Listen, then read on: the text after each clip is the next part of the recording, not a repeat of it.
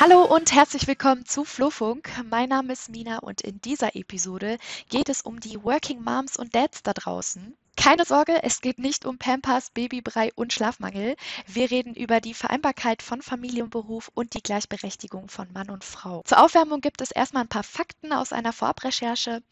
Wusstet ihr, Frauen haben weltweit große Fortschritte in den Bereichen Bildung, Beschäftigung, Politik und Gleichstellung gemacht, aber jede vierte Frau verlässt nach der Geburt des ersten Kindes den Arbeitsmarkt für immer. Frauen, die auch mit Kindern ambitioniert ihren Karriereweg verfolgen, sind in Deutschland noch immer die Ausnahme und empfinden auch oft gesellschaftlichen Druck, sich mit der Familiengründung auch aus dem Beruf zurückzuziehen. In den fortschrittlichen Industrienationen arbeiten durchschnittlich 26 Prozent aller Frauen, aber nur 7 Prozent aller Männer in Teilzeit.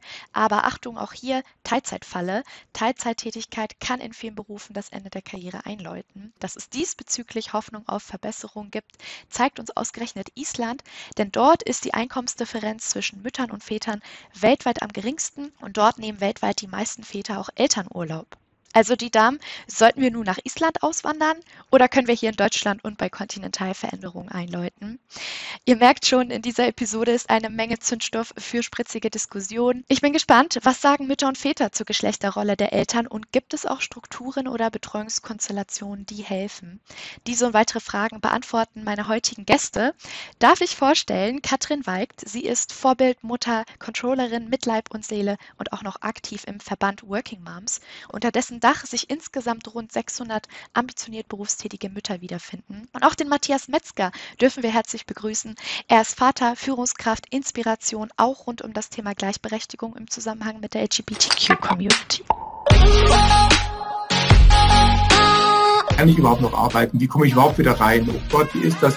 Gibt es eine Grundschule? Gibt es Kindergärten? Wer bleibt jetzt zu Hause? Wer kümmert sich, wenn Kinder krank sind? Zwei Tagesmütter, zehn Plätze für 16.000 Einwohner. Familie, Beruf und selbst. Organisation ist alles. Wenn dir irgendjemand Hilfe anbietet, immer Ja sagen.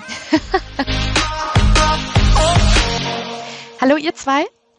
Ähm, bevor wir nun inhaltlich einsteigen, könnt ihr uns noch ein paar ganz private Einblicke und Details von euch geben. Fangen wir mit dir an, Katrin. Wann bist du Mutter geworden? In welcher Lebens- und Arbeitsstation hast du dich zu der Zeit denn befunden? Ja, guten Tag.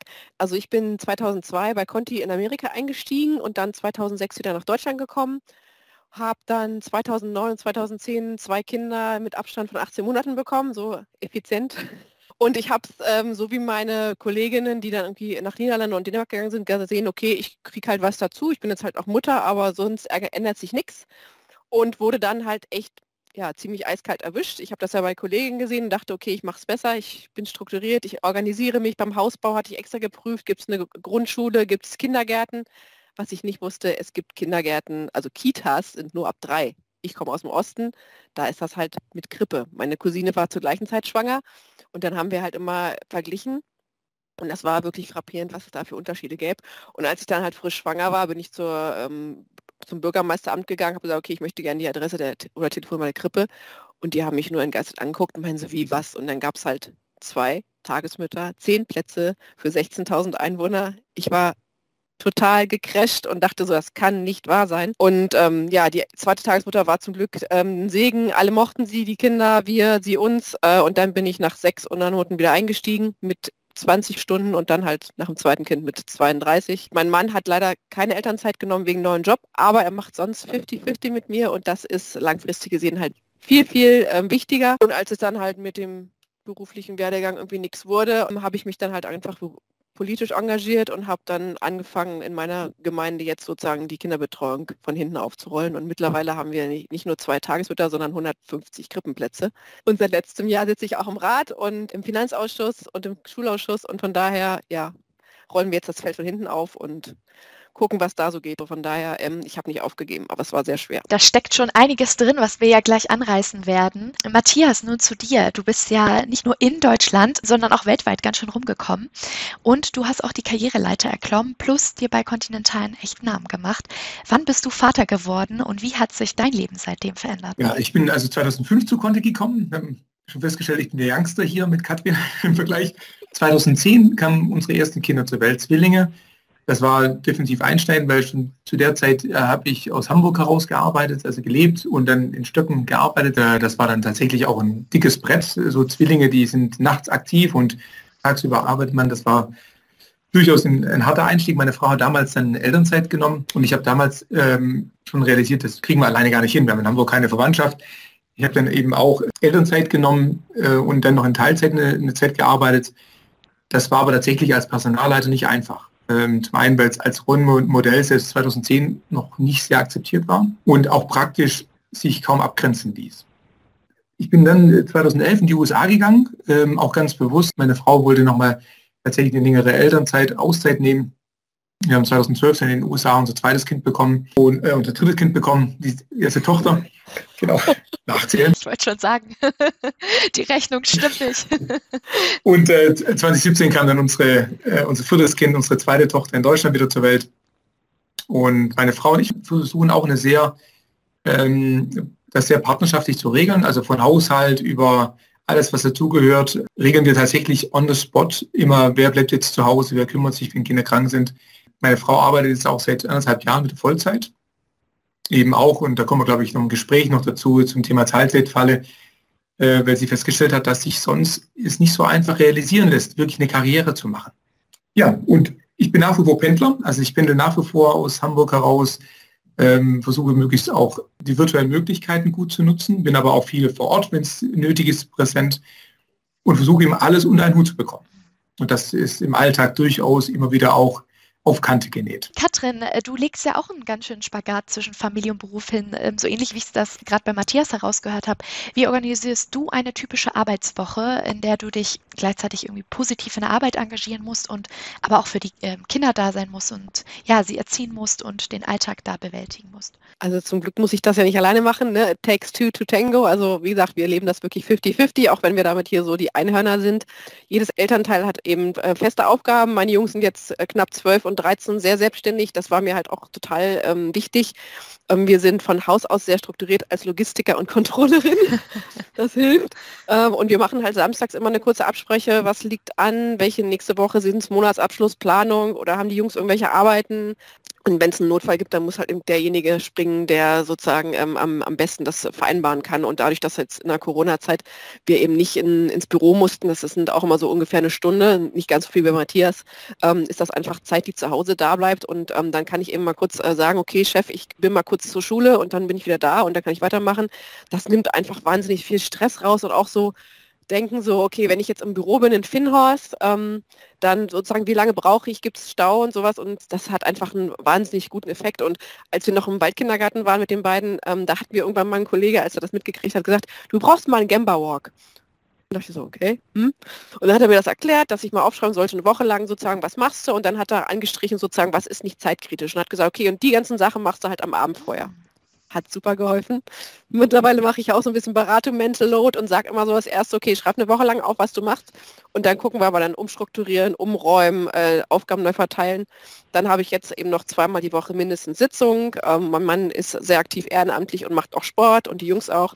Und deswegen ist das halt bei uns auch organisiert mit Wäsche, Einkauf, Klamottenkauf. Jetzt haben wir seit anderthalb Jahren einen Dackel, der muss irgendwie auch bewegt werden und so ein Dackeltraining etc. Als Eltern muss man ja eigentlich permanent Prioritäten setzen. Also sozusagen Plan A, B und C hat man ja eigentlich immer in der Hintertasche. Von daher Organisation ist alles. Ja, super. Das ist nämlich auch gleich die perfekte Überleitung, weil ähm, Matthias, ich habe immer wieder gelesen, dass viele berufstätige Eltern emotionalen Druck verspüren, wenn sie gerade diese Prioritäten setzen müssen, von denen Katrin gerade erzählt hatte. Wie gehst du damit um und gibt es auch Sachen, die auch einfach mal liegen bleiben? Ja, also ich glaube, liegen bleiben tut immer etwas. In der Frage zwischen Familie, Beruf und Selbst, das ist ein, ein Optimierungsfeld, das jeden Tag stattfindet. Und ich glaube, am Ende hat man 100% Zeit und die kann man dann, muss man auf alle drei Bereiche aufteilen. Und idealerweise auch so, dass er einigermaßen fair verteilt ist, weil sonst bleibt irgendwas auf der Strecke. Und ich glaube, was sicherlich eingesetzt hat, auch in meinem Berufsleben, ist tatsächlich auch eine deutliche Priorisierung, auch klare Nein zu sagen, klar zu sagen, das mache ich jetzt, das mache ich nicht. Das ist per se, glaube ich, auch ein ein wichtiger Prozess im Berufsleben. Das zweite ist natürlich im, im familiären Bereich auch sicherzustellen, dass man dann partnerschaftlich sich Aufgaben aufteilt und sich auch aktiv Hilfe dazu holt. Ich habe damals, wo die Zwillinge geboren wurden, hat uns ein anderer Zwillingsbruder Vater hat mir den Tipp gegeben und sagt, Matthias, wenn dir irgendjemand Hilfe anbietet, immer Ja sagen. ja, nie sagen, nee, oh, das habe ich schon irgendwie, sondern immer Ja sagen, immer, immer ran mit der Hilfe.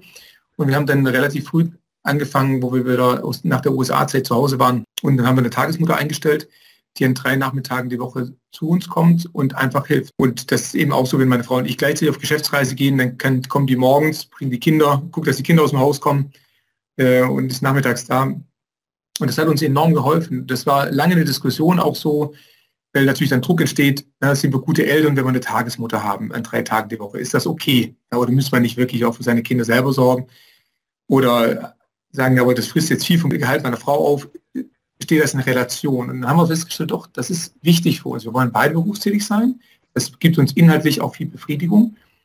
Wir wollen aber auch, dass die Kinder gut versorgt sind, auch mit einer Vertrauensperson.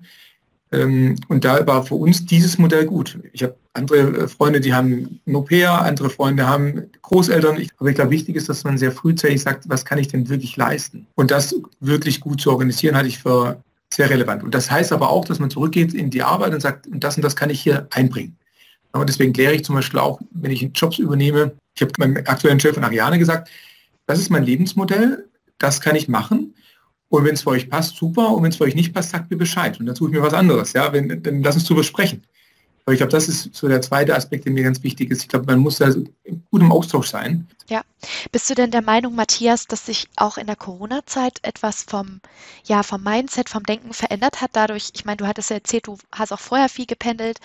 Ich sag mal, bevor auch das Ganze mit Corona, Homeoffice und so wirklich gelebt war, man war vielleicht mal im Homeoffice, wenn der Handwerker kam. Spielt das auch bei dir mit in die Karten und wie äh, erlebst du da diese Entwicklung? Ich glaube, wir haben alle gelernt, dass es tatsächlich virtuell vieles auch sehr gut geht. Und ich glaube, alle haben dazugelernt, dass sie aus den Freiheiten, die, die diese Virtualität bietet, auch durchaus profitieren. Und so alte Vorurteile wie ja typisch Montag, Freitag und arbeiten die Leute wirklich, das haben wir tatsächlich, ich glaube, gemeinsam jetzt auch hinbekommen zu zeigen, dass es geht. Was mir aufgefallen ist jetzt in dieser Corona-Zeit, ist die Entgrenzung ist schon immens. Also ich bin dann zwar zu Hause, aber ich bin noch weniger da als vorher. Also die Kinder sagen, Mensch, ne, du bist gar nicht mehr erreichbar, wenn, dann können wir dich überhaupt mehr stören. Und dann haben wir jetzt auch angefangen, tatsächlich mehr Pausen einzubauen. Die Meetings starten fünf Minuten nach der vollen Stunde, enden fünf Minuten vor der vollen Stunde, dass man überhaupt mal ansprechbar wird, dass man selber auch dazu kommt, sich mal einen Kaffee zu holen, was man im Büro ja leichter macht. Ich will auch gar nicht sagen, das eine oder das andere. Ich glaube, ich bin auch gern wieder im Büro, man trifft Menschen auch persönlich, das bedeutet mir auch sehr viel. Ich glaube, was Corona schwer gemacht hat, ist, dass tatsächlich die Betreuungssituation bis heute nicht gut geklärt ist. Ne? Also die Leute dürfen wieder ohne Maske ins Stadion und also alles möglich, aber die Kita schließt sehr regelmäßig, auch bei uns. und wenn dann so ein äh, fünfjähriges Kind zu Hause sitzt, das, da finde ich schon auch toll zu sehen, wie Conti, zumindest in meinem Erleben, das ganz normal ist, dass dann auch ein Kind mal stört, dass Mitarbeiter sagen, Achtung, kann heute nicht, Kita ist zu, ich mache meine Arbeit diese Woche ein bisschen anders. Und das erfordert eben auch, dass die Chefinnen und die Chefs äh, gemeinsam auf die Mitarbeiter zugehen und sagen, wie sieht es denn aus diese Woche? Was kriegst du hin, was ist, ne, wie Katrin das äh, beschrieben hat, was ist wirklich wichtig diese Woche und was ist eben auch Grundrauschen. Hm, Katrin, mich äh, interessiert auch mal deine Perspektive. Ähm, kommen wir noch mal zu dem Thema emotionalen Druck und Prioritäten. Ist das, würdest du sagen, in der Mutterrolle anders oder ähnlich? Also ich glaube, es ist noch mehr Druck. Also sozusagen dadurch, dass ich aus dem Osten komme und mit einem ganz anderen Sozialisierungseffekt aufgewachsen bin. Also da war, war keine Frage, dass man irgendwie, ob man arbeiten geht, sondern natürlich geht man arbeiten. Für mich stand halt von Anfang an fest, ich gehe trotzdem wieder arbeiten. Auch meine Schwiegermutter, mein Mann kommt hier aus der Gegend, ähm, die war total konsterniert, so wie du gehst wieder arbeiten mit zwei kleinen Kindern. Ich so natürlich. Und jedes Mal halt sozusagen wieder umzuplanen. Die Tagesmutter ist sozusagen der dritte Erwachsene gewesen, das war super. Ähm, die hat sich eingebracht, die hat auch mal gesagt, Mensch, ähm, ich merke, das äh, klappt nicht so gut, hier habe ich einen Tipp, also ganz, ganz fürsorglich. Die war später auch bei der Einstellung immer dabei, also Ela ist ein fester Bestandteil unserer Familie, das ist total super. Ich fühle mich da irgendwie auch nicht in meiner Mutter Mutterrolle irgendwie beschnitten, weil ich, ich kann das gar nicht alleine. Und wenn dann hinterher der, der Kindergarten war, das, das war echt eine teure Angelegenheit, aber ich habe es halt nicht gesagt, so, das ist von meinem Gehalt jetzt, sondern ich kriege auch immer echt Beklemmer, wenn er sagt, das lohnt sich doch nicht in Steuerklasse 5. Natürlich, es lohnt sich nicht. Steuerklasse 5 ist das Schlimmste, was man machen kann. Wo ich dann gesagt habe, nein, ist das unser Familieneinkommen. Wir bezahlen davon die Betreuung äh, und später sozusagen kriegt man halt sozusagen den Reward, weil ich habe halt keine große Lücke. Ich verdiene natürlich weniger als vorher. Ich habe nicht so die Karriereschuhe gemacht wie mein Mann, aber ich habe immer noch äh, vergleichsweise okayes ähm, Verlauf. Ich war aber auch nicht lange draußen. Und auch sozusagen mit dem finanziellen Aspekt habe ich gesagt, ja, ist, wenn wir keine Betreuung haben, dann können wir beide nicht arbeiten gehen. Das, was ich da reinstecken muss an Energie, fehlt mir halt irgendwo anders. Zum Beispiel, um im Beruf zu sagen, so, nee, Chef, das akzeptiere ich jetzt nicht, auch wenn ich nur 32 Stunden arbeite, bin ich trotzdem noch jemand mit Erfahrung und Kenntnissen und Fähigkeiten und ich möchte mich entwickeln und du kannst mich jetzt hier nicht irgendwie kalt auf dem Flur stehen lassen. Sozusagen muss man sich halt sehr oft noch entscheiden und deswegen habe ich mich halt auch hier vor Ort äh, so engagiert. Wir sind dann mit den äh, Kinderschalen oder Babyschalen, sind wir zum Bürgermeister gegangen und haben gesagt, okay, wir bringen jetzt jeden Tag unsere Babys hierher, wenn du jetzt nicht irgendwas organisierst. Das hatte auch sozusagen eine gewisse Signalwirkung und der Bürgermeister ist ja zum Glück abgewählt und der neue sozusagen meinen Ruf eilt mir voraus. Aber ähm, irgendeiner muss das ja machen. Also ich war einfach nicht bereit, das zu akzeptieren, dass ich super ausgebildet bin und dann sozusagen abgeschoben werde. Ich habe so viele Kolleginnen gesehen, die sind in Depressionen verfallen. Die waren einfach fertig mit der Welt, weil sie gesagt haben, ich bin nichts mehr wert. Ich kann aber auch nicht 100% arbeiten gehen. Es, es geht nicht beides. Für eine gewisse Zeit, so zehn Jahre jetzt, habe ich 32 Stunden gemacht. Jetzt seit 2020 mache ich wieder Vollzeit. Es geht auch, es funktioniert, aber man, man, kann ja die Kinder nicht irgendwie in den Schrank stellen für zehn Jahre. Das, das geht halt auch nicht. Also irgendwo muss sich Deutschland halt jetzt entscheiden und andere Länder machen das schon besser. Katrin, in, in Stöcken, wo ich der Personalleiter war, haben wir tatsächlich angefangen, ja auch eine eigene Kita aufzubauen, ne, die zwar auch heute da äh, warst du treibend dafür. Das war ja, super. und das war ganz interessant. Wir haben Eltern-Kind-Büro ausprobiert, haben gemerkt, okay, das hilft Bringt's kaum. Ähm, aber eine eigene Kita, das war auch eine Challenge, ne, gegen viele Widerstände und das war vielleicht damals interessant. Bin ich dann irgendwann zu unserem Reifenkontrolle gegangen und gesagt, du, es fehlt immer noch Geld. Was machen wir denn jetzt? Und er sagt, was, was, das, das machen wir jetzt einfach. Los geht's. Ne? Und da habe ich, konnte ich schon auch durchaus als offen und progressiv erlebt. Es braucht immer Leute, die was anschieben und sagen, ich will das jetzt, wir machen das jetzt.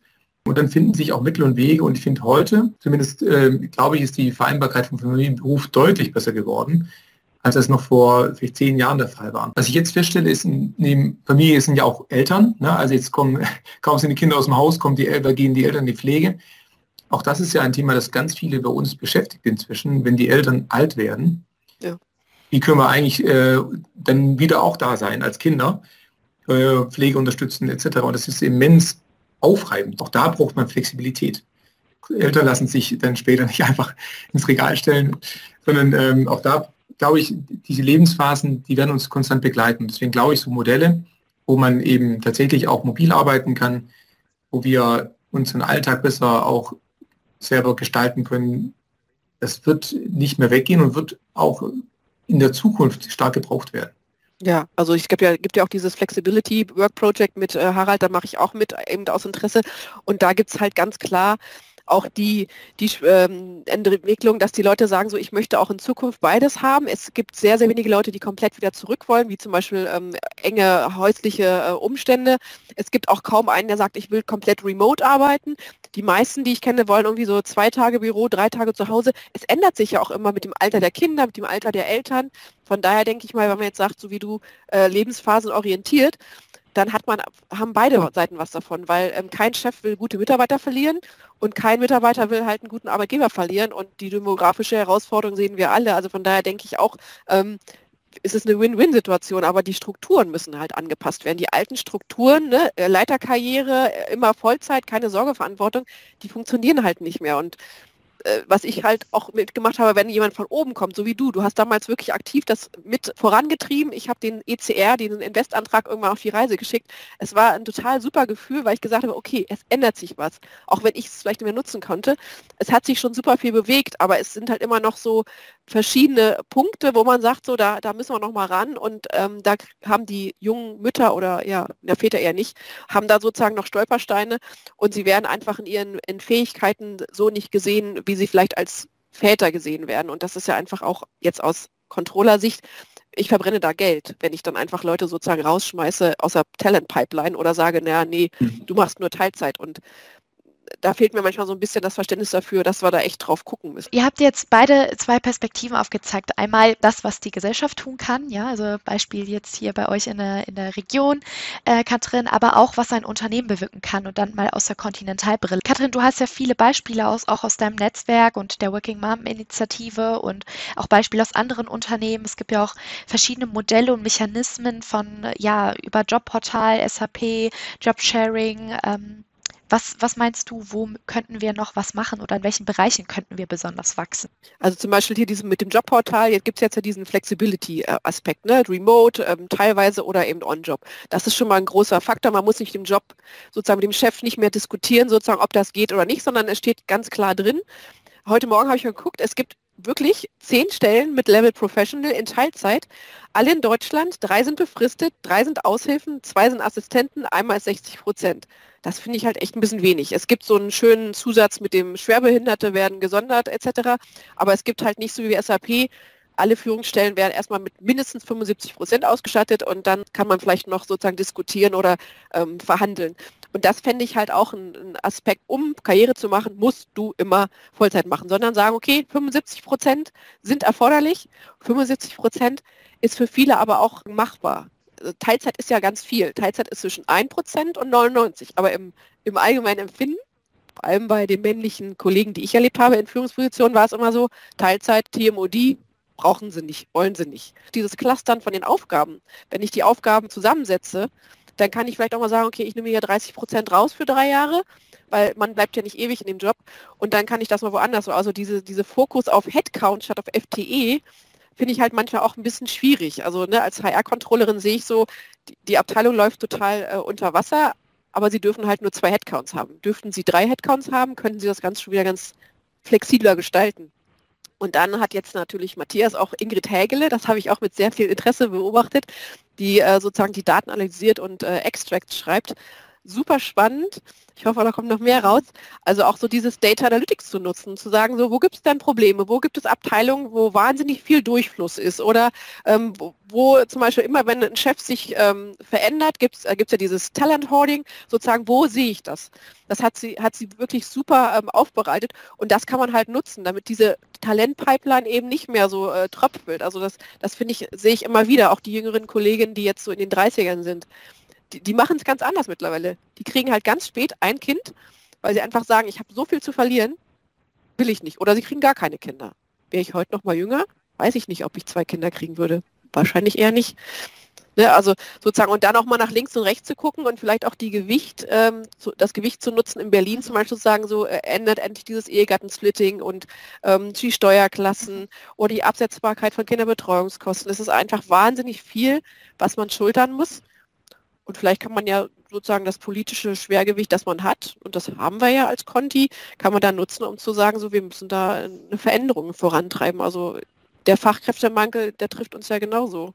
Gerade auch so in Richtung Aufklärungsarbeit. Ich meine, du hast jetzt gerade viele Sachen so in Richtung auch Finanzen erwähnt und Steuerklassen und Co. Auch da ähm, gäbe es ja, ich sag mal, Luft, um zu sagen, ähm, als Unternehmen könnte man auch hier aufklären. Wir haben die Experten auch in-house, die dazu auch Auskunft geben könnten und beraten können. Äh, Matthias, was mir auch auffällt, es gibt rund um dieses Thema Teilzeitfalle immer wieder Kritik. Also es scheint wirklich so ein Grollthema zu sein, auch Thema Gender Payback. Was meinst du auch aus deiner Personalleitersicht? Ich glaube, das ist ein sehr emotional diskutiertes Thema und sehr oft aus der eigenen, aus der eigenen Historie heraus auch diskutiert. Ich glaube, es gibt da viele Aspekte und ich versuche mal ein paar zu beleuchten. Das erste ähm, ist ja die Frage, ab wann ist eine Stelle wirklich Teilzeit. Ich habe festgestellt, auch in meiner eigenen Lebensphase, es macht einen riesen Unterschied, ob jemand mit 20, 30 Prozent zurückkommt. Da ist es tatsächlich so, dass es gar nicht einfach ist, sinnvolle Tätigkeiten zu finden, die sich so schön abgrenzen lassen, dass das hinterher noch wirklich einen guten Schuh ergibt. Dann heißt oft, ja, die Person ist ja nur Montag und Donnerstag da und zwar nur vormittags und das erfordert schon einen, hohen Einsatz von allen Beteiligten, von den Kolleginnen und Kollegen und von den Führungskräften, da was Gutes zu finden, was man gut abgrenzen kann. Das geht. Das haben wir auch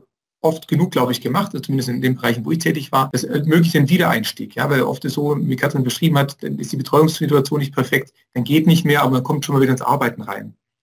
Ich habe zu meinem Umfeld erlebt, dass viele Frauen und Männer, die lange raus waren, irgendwann Selbstzweifel haben, kann ich überhaupt noch arbeiten? Wie komme ich überhaupt wieder rein? Oh Gott, wie ist das? Und wenn sie mal da sind, stellen sie fest, ach guck, so viel hat sich gar nicht geändert. Ne? Also, aber da bauen sich viele Selbstzweifel auf. Deswegen finde ich es grundsätzlich sympathisch zu sagen, können wir möglichst schnell Leute auch wieder reintegrieren, dass nicht ganz lange Phasen entstehen, wo die Menschen ganz raus sind. Bei den Phasen, wo Leute fünf, drei, vier, fünf, sechs Jahre raus sind, ist natürlich so, dass Menschen weiter befördert werden, Karrieren sich entstehen, Netzwerke bauen sich neu auf, die Organisation verändert sich und die Person, die nicht da ist, die ist einfach auch in der Regel, hat die keinen Fürsprecher mehr. Ja, das heißt, Ja, ich weiß nicht genau, wann der Matthias zurückkommt. Mal gucken. Und das sorgt tatsächlich dafür, dass wenn die Person dann zurückkommt, das Gefühl, dass Menschen um mich herum sind alle jetzt schon einen Schritt weiter und ich bin immer noch da. Was ist denn da passiert? Aber das ist, glaube ich, auch normal. Deswegen glaube ich, ja, die, die erste Falle entsteht dadurch, dass die Leute zu lange raus sind aus dem Arbeitsleben. Das zweite ist dann die Frage, welche Aufgaben kann ich übernehmen, also mit wie viel Zeit kann ich zurückkommen. Da ist es tatsächlich so, dass halt die Projekte, die auch Sichtbarkeit bieten und die Themen, die wirklich auch dann übergreifend sichtbar sind, tatsächlich etwas mehr Zeit brauchen. Eine Projektleitung 30 Prozent, das ist ganz schön schwer zu finden. Und das sind in der Regel natürlich dann auch die Stellen, wo man dann eben sich auch qualifiziert für eine, eine nächste höhere Tätigkeit, wenn die nächste Ebene für eine größere Aufgabe. Deswegen ist auch, glaube ich, da so ein guter Dialog wichtig mit Führungskräften zu sagen, was ist mein Ambitionslevel, was möchte ich einbringen, wie viel kann ich einbringen, was braucht es aber auch. Und da entsteht, glaube ich, tatsächlich dann die Teilzeitfalle. Und das habe ich im privaten Bereich oft genug gesehen, aber auch bei Conti, dass Kolleginnen und Kollegen dann zurückkommen in Teilzeit arbeiten und dann teilweise nicht die Chance bekommen, bestimmte Stellen zu bekommen, weil das ordentlich diskutiert wird. Ne? Weil sozusagen im Kopf auch Teilzeit nicht differenziert wird. Also ich habe ja immer 32 Stunden gearbeitet und 32 Stunden, genau. das ist halt irgendwie eine Stunde pro Tag weniger. Mit 20 Jahre Berufserfahrung merkt man das wirklich nicht oder man muss sich organisieren und trotzdem sozusagen habe ich einen Stempel drauf und das habe ich gemerkt, da muss man halt irgendwie differenzieren zwischen Teilzeit Light und Teilzeit Plus. Beim Vorsprechen für einen neuen Job hieß immer, na, nee, Sie machen ja Teilzeit. Also Sie haben da nicht mal gefragt, wie viele Stunden ich dann mache, ähm, sondern ich wurde gleich irgendwie abgewiesen. Auch die Erfahrung dann hat mich bestärkt zu sagen, so, nee, sorry, aber ich mache jetzt äh, trotzdem weiter und ich habe Ansprüche und ich kann auch Leistungen bringen. Und ähm, mein jetziger Chef, damit hat, der, der ist einfach super. Der schätzt das, was ich kann. Er weiß auch, was ich nicht kann. Und auch mit den ganzen anderen Kollegen. Wir sind zwischen 25 und äh, über 60, also wirklich drei Generationen. Und der kriegt das super hin. Also sozusagen keiner fühlt sich irgendwie zurückgesetzt. Jeder hat sein kleines Eckchen. Obwohl ich dann immer noch keine Karriere gemacht habe, fühle ich mich einfach sauwohl und weiß, ich kann jetzt Data Analytics äh, machen. Ich kann jetzt ein Projekt anführen, mache Guide. Das heißt, meine Fähigkeiten werden jetzt einfach wertgeschätzt. Es muss ja nicht, es kann nicht jeder Chef werden und Chefin. Das will auch gar nicht jeder, aber die Chance haben, wenn ich die Fähigkeiten habe, das ist halt noch nicht ausgewogen. Da müssen wir halt noch so ein bisschen dran arbeiten, dass sozusagen Teilzeit nicht gleich, ähm, okay, ab nach links auf dem Papierstapel, sondern okay, wir gucken uns mal an, ah, 80 Prozent, oh ja, geht, okay, nach rechts. Finde ich super, du, das wäre für mich auch eine Lösung schon, eine erste Idee. Wir reden eigentlich ab 80 Prozent von Vollzeit. Ich habe zwei Mitarbeiterinnen, derzeit direkte Mitarbeiterinnen, die Arbeitszeit reduziert haben. Die machen volle Jobs, ja, aber die sagen, ich brauche mehr Zeit für mich. Aus unterschiedlichsten Gründen. Ich sehe da überhaupt kein Problem. Weil ich sehe das ganz genauso. Also ab 80 Prozent oder nagel mich jetzt nicht auf einen Prozentpunkt fest, bitte. Nee. Aber ab da redet man eigentlich von Vollzeit. Viele Manager machen doppelt, machen zwei Jobs teilweise parallel. Dann können die ja auch nur 40, 50, 60 Prozent einbringen. Ne? Also ich glaube, und das ist, glaube ich, vielleicht auch so ein Tipp nochmal an alle, die weniger arbeiten wollen, weil sie es nicht mit 100 Prozent hinbekommen, nicht im Bewerbungsgespräch schon drauf rumzureiten und sagen, ich arbeite aber Teilzeit, sondern sagen, ich möchte den Job gerne haben. Und wenn man den Job mal hat, kann man, ich glaube, wirklich sehr gut darüber sprechen, was brauche ich jetzt, damit es bei mir privat funktioniert, an Freiheiten und an Flexibilitäten.